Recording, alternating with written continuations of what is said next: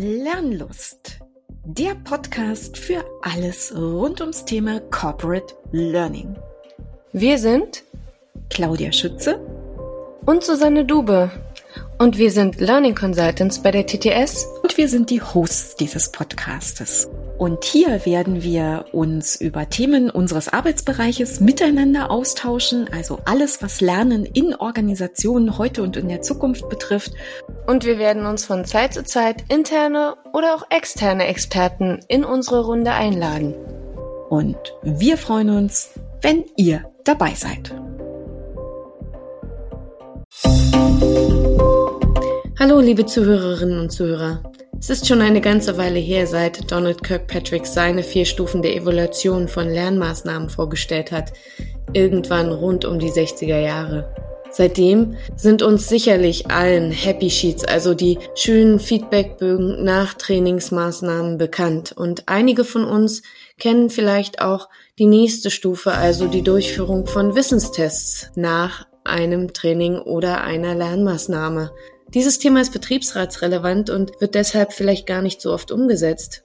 Nichtsdestotrotz hat das Thema Evaluation nicht an seiner Präsenz verloren. In den 2000er Jahren hat Roger Kaufmann sein Mega Planning Modell oder eben auch Kirkpatrick Plus entwickelt und Thalheimer hat sich noch 2018 mit seinem Transfer Evaluation Model damit auseinandergesetzt. Mittlerweile ist es wohl so, dass getrieben von Technologie und dem Druck der VUCA-Welt der Fokus eher auf der Erstellung von schnellem Lernen liegt als auf der Evolution von gutem Lernen. Tatsächlich möchten meine Kollegen weiterhin den Blick auf Evolution und Verbesserung von Lernmaßnahmen und deren Umsetzungsmöglichkeiten wenden. Und genau deswegen haben sich zwei Kollegen dieses Thema zu Herzen genommen. Jennifer Schive und Andreas Hohnstein besuchen mich heute. Jennifer hat einen langen Weg zurückgelegt, um meine Kollegin als Learning Consultant zu werden. Sie ist aus den USA zu uns gestoßen, hat Lehramt studiert, hat sich dann doch für die Erwachsenenbildung entschieden und als meine Kollegin entwickelt sie nun sehr interessante Konzepte und ab und zu macht sie auch noch Trainings und ich freue mich sehr, dass sie heute für das Thema Evolution auf mein Kaffeeküchensofa kommt. Und als Partner hat sie sich dafür Andreas Hohnstein mitgenommen, einen Mann voller Erfahrung, der zur TTS für das Thema strategische Beratung, systemische Beratung, Führungskräftetraining und noch vieles mehr gestoßen ist und sich da auch schon seit vielen Jahren zu Hause fühlt. Andreas und mich verbindet tatsächlich der ACAP-Kriterienkatalog für die Evaluation von E-Learning. Lang, lang ist's her. Er war an der Erstellung beteiligt und ich habe ihn für meine Diplomarbeit genutzt und beides ist schon eine Welle her. Jetzt kann man sich überlegen, wie alt ich bin. Ich freue mich, dass ihr euch beide auf mein Kaffeeküchensofa getraut habt, um mit mir ein Lernlustthema zu besprechen, nämlich die Evaluation von Lernmaßnahmen, ein Gedankenrucksack. Herzlich willkommen euch beiden. Hallo, Susanne. Ja, vielen Dank für die Einladung, Susanne. Ja, immer wieder gerne. Schön, euch beide da zu haben.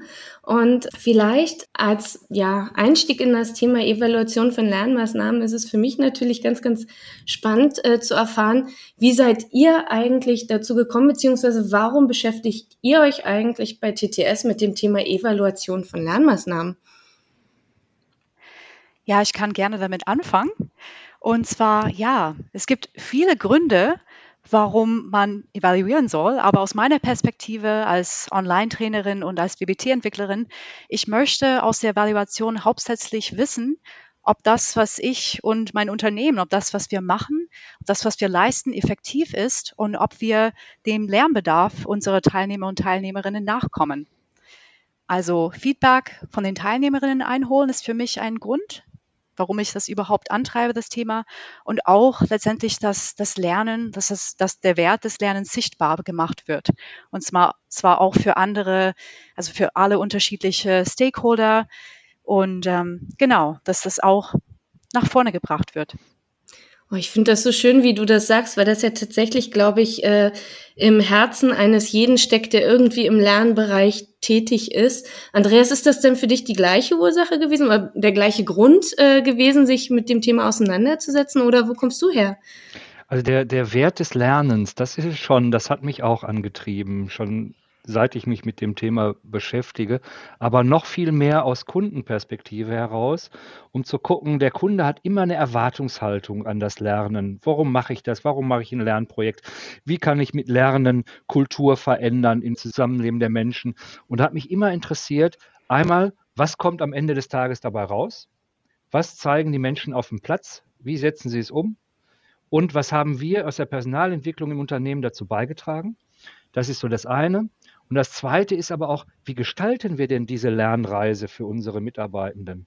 Und äh, da eben auch Impulse aus der Evaluation herauszuziehen, um von Etappe zu Etappe auf der Lernreise besser zu werden, passender zu werden, zielorientierter zu werden.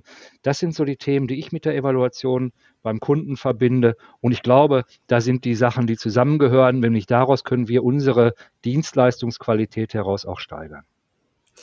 Ja, Jürgen, und das äh, hat ja einen, einen richtig guten Wink des Schicksals gegeben, dass ihr beide im Thema Consulting bei uns zusammengeführt worden seid und äh, euch das Thema dann wählen konntet, um es für uns weiterzutreiben.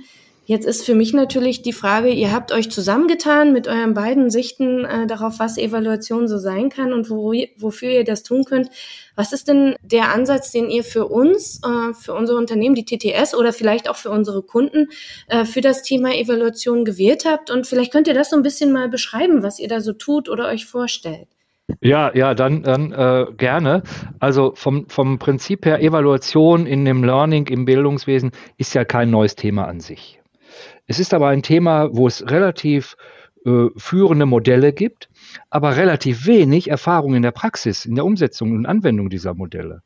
Und das ist sozusagen das, was uns umtreibt, hier etwas zu bauen aus fundierten Modellen heraus, eine pragmatisch machbare Lösung, die sehr flexibel dann sozusagen in den jeweiligen Kontext eingebunden werden kann, weil unsere Überzeugung ist, dass nur Evaluation, die ganz klar in den Kontext eingebunden ist und sehr pragmatisch um also konzeptionell umgesetzt werden kann, dass die auch akzeptiert wird beim Kunden.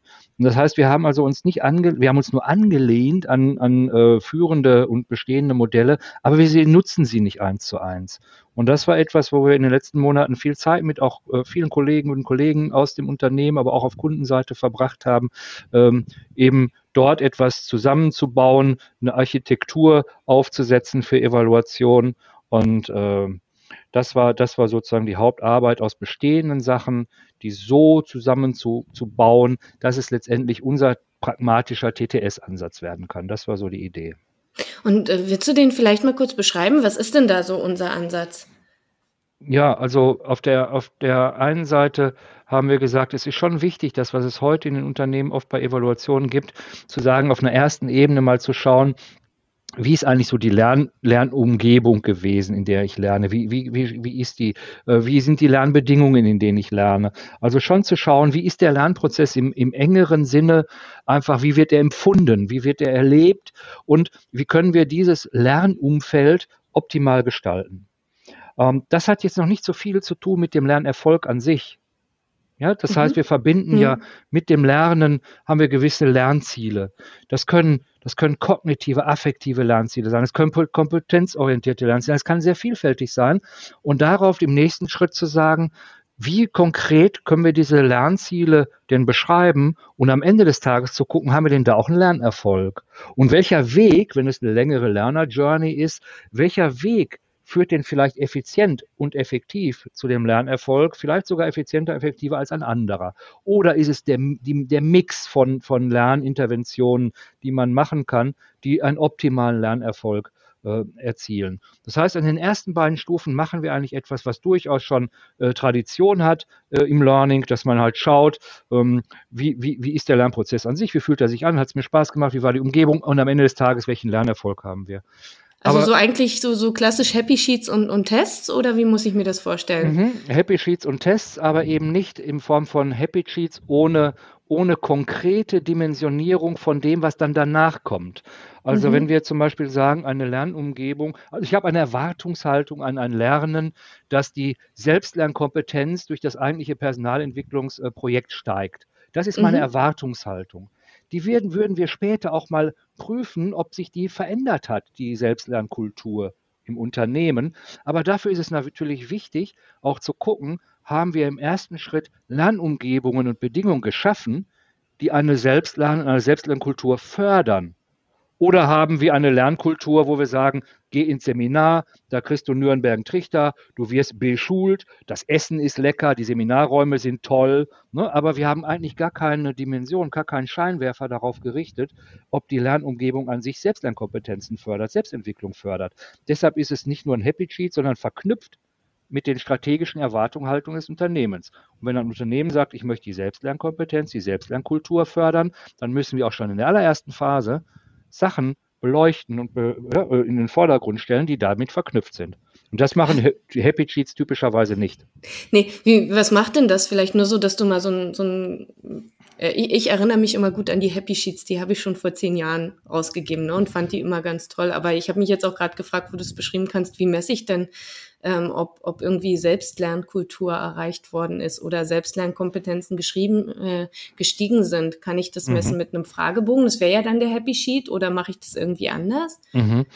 Ja, also erstmal ein Fragebogen an sich muss ja kein Happy Sheet sein. Ne? Also ein Fragebogen mhm. kann auch so aufgebaut sein, dass er klar klar abgeleitet ist aus strategischen Erwartungsdimensionen heraus. Mhm. Und wenn ich jetzt eine kulturelle Entwicklungserwartung habe, dann sagt das Unternehmen ja, Mensch, ich möchte eigentlich ganz gerne, wir wollen agiler arbeiten und dafür brauchen wir eine andere Art von Lernkultur, von Selbstentwicklungsmenschen, ne, die bereit sind, auch Verantwortung für ihr Lernen zu übernehmen. Und dann sagen wir, okay, komm, dann lass uns auf vier, vier Etagen mal gucken. Äh, welche Lernbedingungen brauchen wir? in der Ebene 1? Welche, welches Lernumfeld? In der Ebene 2, welche Lernziele sind verknüpft mit der Entwicklung von Selbstlernkompetenz, von Selbstlernkultur? Das können affektive Lernziele sein. Du musst immer Lernen so gestalten, dass Anregungen zur Selbstmotivation da sind, dass konstruktivistische Elemente da sind, die das Lernen gestaltbar machen durch den Lerner, weil nur dann mhm. entsteht eine eigene Motivation. Das heißt also, wie gestalte ich den Weg hin zum Lernziel? Und der dritte Weg ist vielleicht zu sagen, naja, wenn ich jetzt gelernt habe, wie zeige ich es denn auf dem Platz? Also auf welcher Lernzieltaxonomie bewege ich mich jetzt auf den Platz hin und sage, ich setze das Gelernte auch um und ich entwickle es auf dem Platz auch noch weiter. Das kann man machen über 360-Grad-Feedbacks, über Mitarbeitergespräche, über ein Mentoring oder Tandem-Coaching, über kollegialen Austausch. Also, dass man sich über gezeigtes Handeln austauscht, Feedback gibt und sagt, setzen wir das eigentlich um, was wir gelernt haben. Das ist ja im Minimum das, was ein Unternehmen erwartet. Ein Unternehmen erwartet ja nicht, dass die Leute schlau sind und gut gebildet sind, sondern das, was sie wissen und was sie können und welche Kompetenzen sie haben und welche, welche Wünsche und Motivationen sie haben, dass sie das auf dem Platz umsetzen.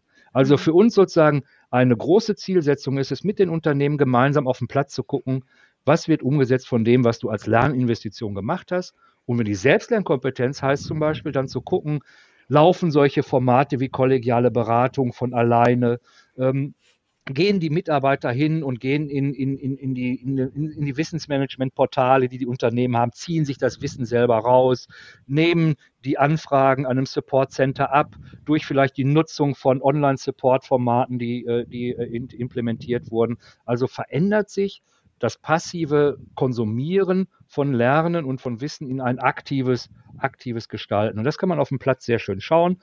Und am Ende des Tages dann gibt es durchaus auch Kulturradar-Instrumente, womit man schauen kann, beispielsweise vom Dennison oder andere, wo man schauen kann, haben sich kulturelle Faktoren geändert. Und da würden wir am Anfang mit dem Kunden natürlich äh, überlegen, was sind denn die kulturellen Elemente, die aus deiner Sicht eine Selbstlernkultur ausmachen? Ja, und die kann man dann als roten Faden auf der gesamten Reise würden wir so einen Evaluationsrucksack packen und dann immer wieder auspacken und am Ende des Tages mit dem Radar schauen, hat sich was geändert, ein Jahr nach der, nach der Intervention zum Beispiel. Ne, wenn man gesagt hat, man hat hier einen längeren Trainingsprozess von einem Dreivierteljahr, äh, man möchte ein anderes Verhalten zeigen, dann guckt man vielleicht mal ein halbes, Dreivierteljahr, ob das Verhalten sich ändert und dann schaut man nach einem Jahr, anderthalb Jahren nochmal auf die Kultur, weil das ist natürlich ein Spätfolgeeffekt. Ja? Eine kulturelle Veränderung ist nicht nach dem Training oder nach dem Personalentwicklungsmaßnahme äh, eingetreten, weil es ist ein längerer Prozess. Und dann schaut man nochmal rückwirkend summativ, das ist eine Form der summativen Evaluation, dann hat sich die Kultur wirklich an der einen oder anderen Stelle geändert, ohne dass wir behaupten, zu sagen, das hängt kausal zu 100 Prozent dann mit der Intervention zusammen. Aber die Intervention liefert einen Beitrag, weil sie sich an den Dimensionen und den Scheinwerfern, den Kriterien orientiert, die wir vorher mit dem Kunden herausgearbeitet haben. Ich glaube, ich wollte dazu ergänzen, also wollte ich nur da einhaken und sagen, so die Multi Multiperspektivität. Die Multiperspektivität ist, glaube ich, da ein wichtiger Aspekt, dass man ja zwar nicht nur auf diese so höheren Unternehmenszielen guckt, das ist natürlich auch wichtig. Man sollte alle Ziele des Lernvorhabens auch irgendwie in Verbindung bringen mit den strategischen Zielen des Unternehmens. Und wenn man das nicht machen kann, dann sollte man auf jeden Fall einen Schritt zurücknehmen und sagen, hm, ist das überhaupt nötig, was wir hier haben für ein Lernangebot? Sollten wir das Ganze umdenken? Also dieser Sicht auf die Dinge ist auch wichtig, aber natürlich auch aus der Sicht von den Lernenden. Man sollte auch immer abfragen, was habt ihr als Erwartungen an diesem Lernvorhaben? Ne? Also was möchtet ihr lernen daraus? Und auch auf der Ebene von den, ähm, von den Entwicklern von dem Vorhaben und auch an den einzelnen Teamleads. Also man sollte alle oder Repräsentanten von allen Interessengruppe an den Tisch bringen und erstmal die Ziele und Erwartungen klarstellen dafür dann auch gute Erfolgskriterien festlegen, einen Plan für die Prüfung von diesen zu machen und man kann durchaus unterschiedliche Evaluationsmethoden dafür nutzen. Also Andreas hat ähm, einige schon benannt. Interviews, Fragebögen und nicht nur nicht nur Happy Sheets als Fragebögen, man kann durchaus viel also bessere Fragebögen entwickeln und umsetzen. Man kann dann auch ja als einfach weitere unterschiedliche Methoden anwenden für. Vielleicht muss ich den Zuhörern auch noch mal kurz erklären, was meine ich eigentlich, wenn ich ein Happy Sheet, wenn ich von einem Happy Sheet spreche und warum reden wir auch so despektierlich von Happy Sheets? Ähm, vielleicht kennt das jeder, der früher noch an so klassischen Präsenztrainings teilgenommen hat, dass er am Ende einen Fragebogen gekriegt hat, wo dann stand, äh, wurden die Fenster oft genug geöffnet, äh, äh, hat der Lehrer, nee, nicht der Lehrer, der Trainer sich äh, gut benommen? War der nett? War der sympathisch? Kannte er sich im Thema aus? Gab es genug Essen und Trinken? War es warm genug im Raum? Ähm, kennt ihr, oder? Das sind hm. Happy Sheets und ihr sagt, eure Fragebögen sind äh, besser. Ihr habt von Interviews gesprochen, ihr habt von 360 Grad äh, Feedbacks gesprochen. Das heißt, das sind ja äh, sehr viel größer gedachte Themen äh, noch. Und ich habe so den Eindruck, wenn ich das so das erste Mal höre, oh, die Art und Weise, wie ihr da rangeht an, äh, an das Thema, klingt für mich sehr, sehr komplex. Könntet ihr ähm, vielleicht ganz einfach, so wie Kirkpatrick hat ja die vier Stufen gehabt zur Evaluation. Könntet ihr euer Thema da einsortieren oder gibt es vielleicht einen Grund, warum ihr das gerade nicht wollt? Könnt ihr mir mal so ein bisschen ähm, unseren Ansatz nochmal kurz in, in fünf Sätzen zusammenfassen und vielleicht auch in Relation zu setzen zu all den anderen Ansätzen, die es da eigentlich in der Welt draußen gibt. Mir fällt da ein Kirkpatrick, Thalheimer. Ach, ihr kennt noch viel mehr als ich. Danke erstmal für die Frage, äh, Susanne, ähm, weil in der Tat ist Kirkpatrick, äh, das Kirkpatrick-Modell ein, ein ganz klarer Bezugspunkt auch für uns gewesen in der konzeptionellen Arbeit. Ähm, Kirkpatrick hat ja im, im, im engeren Sinne, im, im Kernmodell vier Stufen. Ähm, die erste Stufe Reaktion haben wir sozusagen erweitert in die, die Betrachtung von Lernumfeld, Lernumgebung, in der die Reaktionen eingebettet sind und die Lernumgebung und das Lernumfeld ähm, da schauen wir auf Sachen, die in Summe wichtig sind, um die strategischen Ziele des Unternehmens zu erreichen. Es könnte, wie ich vorhin ausführte, bei der Selbstlernkompetenz das Thema sein, ist es eine konstruktivistisch gestaltete Lernumgebung, mit welchen Elementen arbeitet die? So, das heißt, wir haben es erweitert. Aber vom Prinzip ist es ein ähnliches Level. Das zweite Level von Kirkpatrick ist ja Learning. Ähm, das haben wir auch, auch übernommen. Aber wir haben das Thema äh, Lernerfolge ein bisschen ausdifferenziert, indem wir gesagt haben, es gibt kognitive Lernerfolge, ähm, es gibt aber auch affektive Lernerfolge und es gibt auch kompetenzorientierte Lernerfolge, die sozusagen eher lebensbiografisch äh, gemessen werden können und äh, als, als Ressourcen für das Handeln der Zukunft gelten und eben diese drei ähm, Arten von Lernerfolgen nebeneinander zu stellen. Das war sozusagen unsere konzeptionelle Erweiterung. Ähm, Ach, sehr warte, dann grätsche ich noch mal kurz rein, ja. weil du gerade so im Fluss bist, da muss ich dazwischen mhm. stören. Wenn du sagst, äh, kognitive Lernerfolge, das verstehe ich, weil bei Kirkpatrick hatte ich immer sehr stark verstanden, dann setze ich einen Test hinterher und frage die Leute halt, ob sie das verstanden haben und, und frag sie halt, wie würdest du ABC machen. Was meinst du mit affektiven Lernerfolgen und. Kompetenzbezogen also, war das dritte? Ja. Mhm. Also, also das kognitive Lernerfolgsmodell ist, denke ich, hinreichend bekannt. Ähm, bei affektiven Lernerfolgen Äh, das ist für uns ganz besonders wichtig, wenn es wirklich auf die Begleitung kontinuierlicher Veränderungsprozesse geht. Da spielt eine, sind so Themen wie Neugierde, wie, wie entwickelt sich aus extrinsischer, intrinsischer Motivation der Umgang äh, der, der Reduzierung von Angst in Transformationsprozessen. Ne? Das sind Lernerfolge, die affektiv sind. Da habe ich Lust, habe ich Lust, äh, wie, wie, wie wandle ich sozusagen Zurückhaltung in Lust um ähm, bei meinem eigenen Lernprozess. Und das ist ganz, ganz wichtig, weil Lernprozesse heutzutage sind ja ganz selten dafür da, einen reinen Sachverhalt zu lernen und umzusetzen, sondern sie finden meistens im Kontext statt von irgendwelchen kontinuierlichen Veränderungsprozessen, von Transformationsprozessen. Und deshalb sind diese affektiven Ebenen äh, ganz wichtig, weil sie häufig auch ähm, die die überhaupt auch die kognitiven Lernerfolgsmöglichkeiten beschränken. Wenn ich Angst habe, sperre ich mich auch kognitiv erfolgreich mhm. zu lernen. Wenn ich Lust habe, investiere ich viel mehr auch in die kognitiven Lernprozesse. Und deshalb ist es für uns wichtig, diese Ebene zu ergänzen. Und bei den kompetenzbasierten äh, Lern Lernerfolgen ist es so, es gibt Anforderungen an Menschen für, zum Ausfüllen ihrer Rolle. Ähm, und so bedarf es zum Beispiel für einen Triebs Vertriebsmitarbeiter, ist es extrem wichtig, dass er, dass er kommunikationsstark ist. Das kann ich auf einer Wissensebene trainieren, Kommunikationsmodelle, Theorien, aber inwieweit er die Bereitschaft hat, kommunikativ zuzuhören, wertschätzend dem anderen zu begegnen, das ist keine Frage von Wissen, das ist eine Frage von Haltung, von Lebenserfahrung äh, und Lebensmodellen. Und daraufhin äh, fokussieren Kompetenztheorien, die sagen, äh, was macht dich als Menschen authentisch, was hast du bis jetzt erlebt und wie kannst du den Menschen offen in deiner Kommunikation begegnen und wie kannst du daran arbeiten. Das ist eine ganz andere Art von, von Lernerfolg als jetzt das kognitive Wissen beispielsweise. Okay, spannend. Jetzt hast du das tatsächlich den, den ersten beiden Ebenen von Kirkpatrick hast du jetzt ja schon unser Modell entgegengesetzt. Dann genau. Äh, machen wir weiter mit den letzten. Es sind ja noch zwei bei Kirkpatrick. Zwei, Wie viel genau, bei uns? Eigentlich sind es drei bei Kirkpatrick noch und bei uns ah. sind es nur zwei. Ähm, okay. Also auf der, auf der Verhaltensebene ist es so, da sind wir eins zu eins mit Kirkpatrick. Also Kirkpatrick sagt, was zeigt der Lernende auf dem Platz? Ne? Und das machen wir genauso.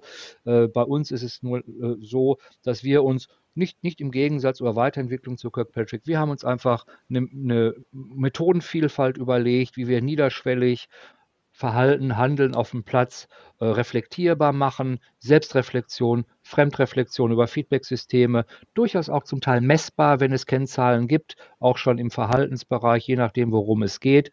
Mm, und das heißt, da ist eher, wo wir sagen, es gibt nicht ein Instrument, es ist eine Vielfalt von Instrumenten, die möglich sind. Wir kommen mit einem Werkzeugkoffer und suchen die passenden aus und dann machen die passend. Das ist also sehr vergleichbar. Aber wir unterscheiden uns nochmal in der vierten Stufe äh, Kirkpatricks, äh, wo sozusagen er sehr stark auf Results guckt, also die Ergebnisse sich anschaut.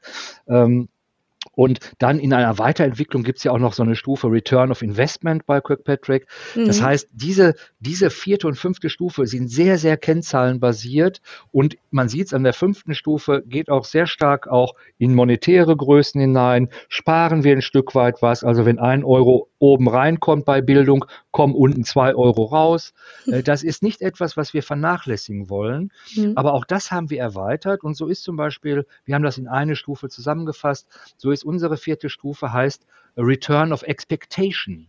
Und dieser Return of Expectation heißt wirklich, du kannst ganz unterschiedliche Erwartungshaltungen haben an ein Lernen. Ne? Wir wollen wandlungsfähiger sein im Unternehmen. Deshalb fördern wir äh, digitale Transformationsprozesse. Ähm, das hat erstmal Wandlungsfähigkeit zu evaluieren, ähm, ist was völlig anderes als die IT-Fitness in Digitalisierungsprozessen zu evaluieren. Mhm. Und äh, zu sagen, durch Digitalisierungsprozesse haben wir äh, die Prozesse effizienter gemacht, wir haben Geld gespart und da hat uns ein WBT auch so und so viel geholfen kaufen. Das hat zwar 100.000 Euro gekostet, aber hat 200.000 Euro gespart. Das können wir auch.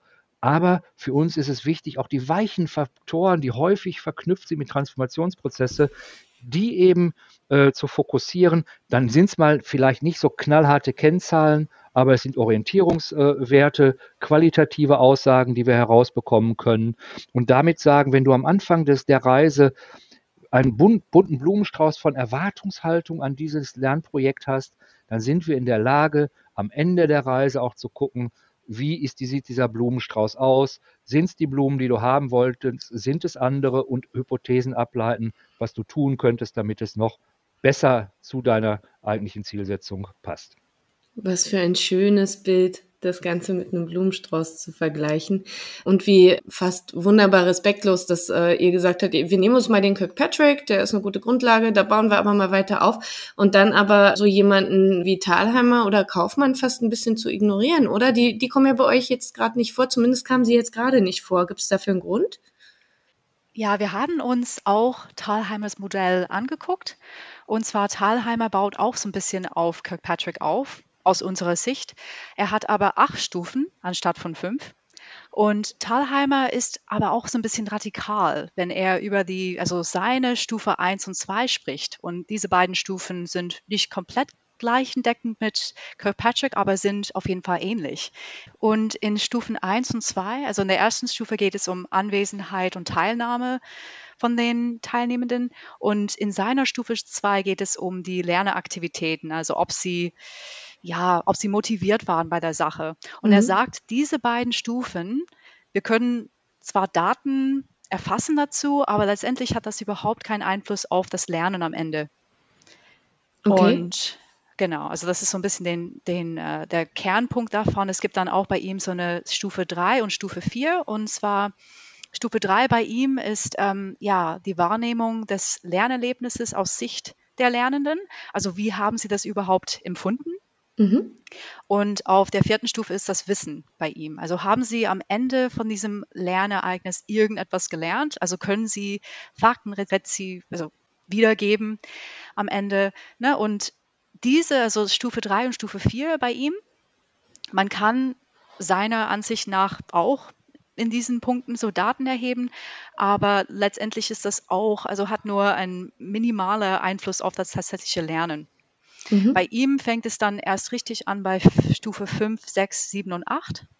Und seine äh, Stufe 5, da geht es um Entscheidungskompetenz. In Stufe 6 bei ihm geht es um Handlungskompetenz. Stufe 7 geht es um den Lerntransfer, also ähnlich wie Stufe 3 bei, bei Kirkpatrick. Und bei Thalheimer ist es dann ähm, als letzte Stufe Effekte des Lerntransfers.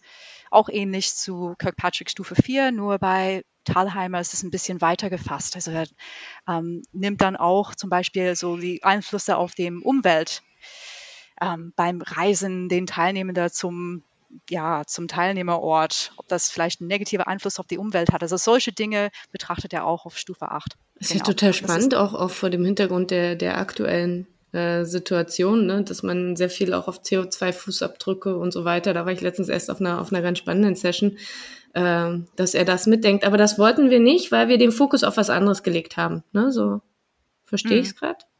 Genau. Genau, also wir haben sein Modell uns angeschaut und ähm, wir sehen das auf jeden Fall kritisch. Also wenn er sagt auf Stufe 1 und 2, dass man das eigentlich gar nicht zu bewerten braucht. Mhm. Ähm, das Anwesenheit, Teilnahme und das auch, wenn man ne, das, das aktive Teilnahme an dem Lernvorhaben, dass diese Dinge über, überhaupt nicht wichtig sind und dass ähm, zum Beispiel die Wahrnehmung des Lernerlebnisses, dass das nur minimal wichtig ist. Also das sehen wir durchaus ein bisschen kritisch und ähm, auch wenn es wissenschaftliche Studien dazu gibt, die auch ähnliche Dinge sagen. Also es gab eine Studie, das war äh, 2011 von Gessler und Sebe Opfermann. Mhm. Ähm, sie haben diese Wirkungskette zwischen den unterschiedlichen klassischen Kirkpatrick-Stufen untersucht, also haben so eine Korrelationsanalyse gemacht, richtig, und ja. ähm, haben das Ergebnis gehabt letztendlich, dass die erste Stufe von Kirkpatrick in der Tat wenig Einfluss zu hat auf Stufe 2, also beziehungsweise auf Stufe 3. Also dass ähm, ne, diese klassische Kirkpatrick haben die Lerner sich aktiv teilgenommen und waren sie motiviert bei der Sache, dass letztendlich das wenig oder ja sehr wenig Einfluss hat auf das Lernen. Okay. Aber aber ja, spannend. wir holen trotzdem. wir, wir sehen trotzdem den Wert darin, auch auf dieser so niedrigen Stufe eine Analyse zu machen und Daten zu erheben. Ja, ich glaube, das, das ist doch auch. genau, das ist doch äh, wertvoll dann trotzdem für denjenigen, der Training anbietet. Also insbesondere für uns ist es doch ja. schon spannend, oder? Genau.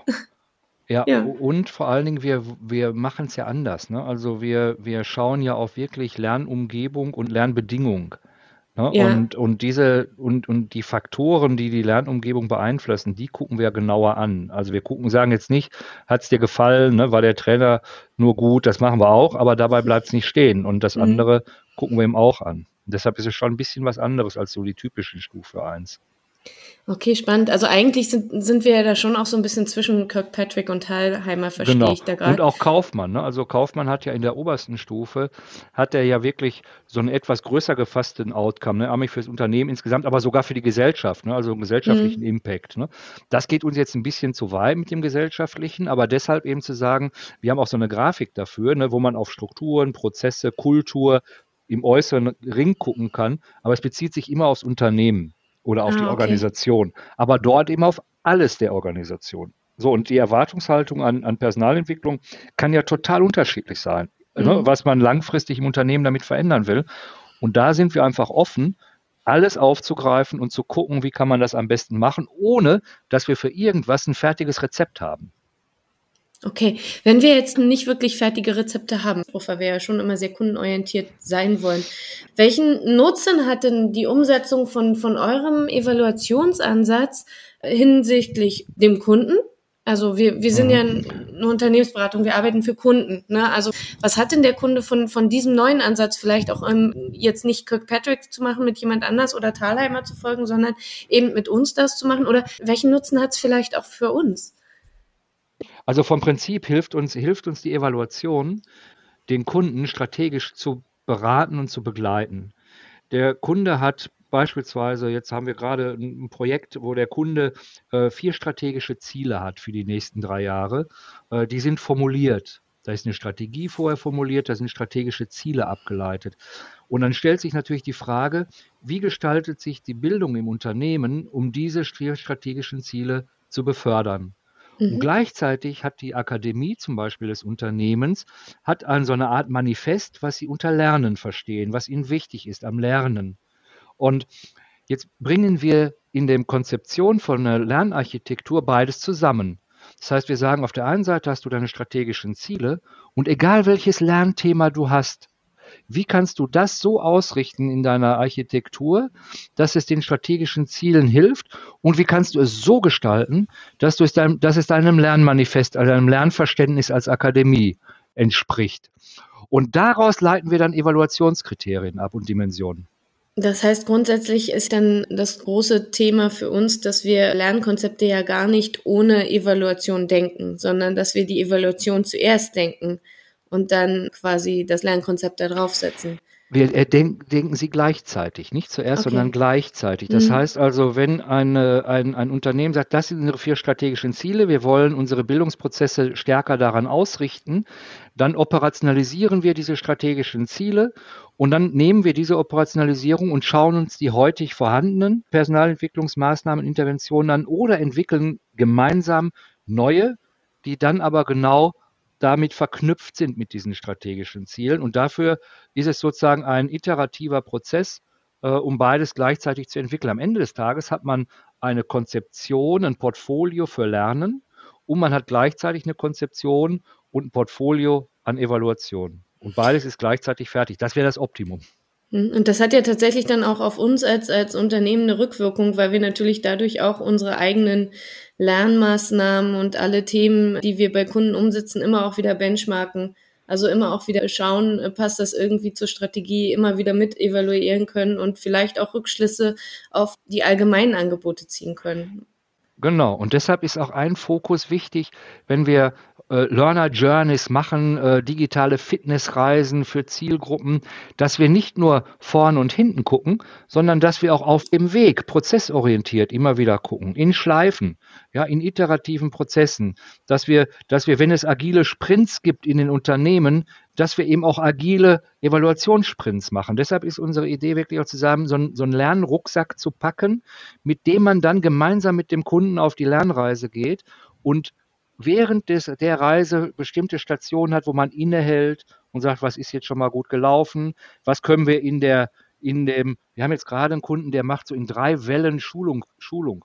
Dass wir sagen, mhm. in der ersten Welle machen wir Evaluation, Mhm. Und wenn die erste Welle vorbei ist, dann gucken wir, wie ist die gelaufen, was können wir für, für Inputs für die zweite Welle kriegen. Und dann schauen wir schon während der ersten Welle uns bestimmte Sachen an. Und die zweite Welle setzt dann schon auf einem anderen Niveau wieder auf. Mhm. Und ich habe das Gefühl, wenn ihr von eurem Rucksack sprecht, dann habt ihr immer schon eine relativ genaue Vorstellung davon, wovon ihr überhaupt redet. Und wenn man so von außen drauf schaut, dann habe ich das Gefühl, in einer halben Stunde, die wir jetzt vielleicht gesprochen haben, haben wir so einen ganz kleinen Einblick da reingekriegt mhm. und vor allem eine Idee davon, wo kommt ihr her von dem Denken. Aber was der Rucksack ist, ich glaube, da packen wir ein bisschen was in die Show Notes rein dann kann man da vielleicht auch noch mal tiefer reingucken. Und ich glaube tatsächlich, dass es ja für euch sicherlich genauso wertvoll ist wie für mich Neugiernase, tatsächlich zu schauen, welche Kommentare bekommen wir denn, welche Fragen bekommen wir denn von den Zuhörenden und vielleicht welche Vorschläge, Angebote, Kritikpunkte können in unserem Denken noch entgegengestellt werden, damit wir uns weiter challengen können und wir ja damit eigentlich mit dem, dass ihr das vorgestellt habt, auch das Konzept hier nochmal ein bisschen zur Evaluation gestellt haben. Oder sehe ich das falsch? Wir würden uns total freuen, wenn wir sozusagen mit unseren Kunden gemeinsam äh, dieses Konzept äh, weiterentwickeln können, wenn wir uns challengen können, äh, dass wir unseren, das, was wir ganz am Anfang sagten, den, den Wert von Lernen, den zu fördern. Ja, und wenn, wenn da äh, auch Kunden, Kooperationspartner, also alle, die Lust haben, da mitzumachen, äh, die Erfahrungen, die sie haben, mit auf den Tisch zu legen und das weiterzuentwickeln. Also wir haben keine fertigen Rezepte, aber wir gehen mutig hin und sagen, wir haben unsere gesamten Erfahrungen einfließen lassen da rein. Wir würden uns total freuen, die mit anderen Erfahrungen zu teilen. Finde ich total schön und würde euch da gerne weiter begleiten. Erzählt mir mehr davon in anderen Folgen. Bis dahin sage ich, ihr habt eine dicke Einladung, liebe Zuhörerinnen und Zuhörer, diese Folge heute zu kommentieren. Nutzt sie. Ich bin sehr, sehr gespannt darauf und freue mich sehr aufs nächste Mal. Und nochmal vielen Dank an euch beide, dass ihr da wart. Vielen, vielen Dank, Susanne, für die Einladung. Danke, Susanne. Übrigens, habt ihr uns schon abonniert? Ihr findet uns auf iTunes, auf Spotify, ach, überall, wo ihr wollt. Am besten gebt ihr Lernlust Podcast bei Google ein. Denkt auch daran, uns dort zu bewerten. Und wenn ihr Kommentare hinterlassen wollt, nutzt einfach LinkedIn oder Twitter. Dort sind wir viel unterwegs. Wir freuen uns auf euch.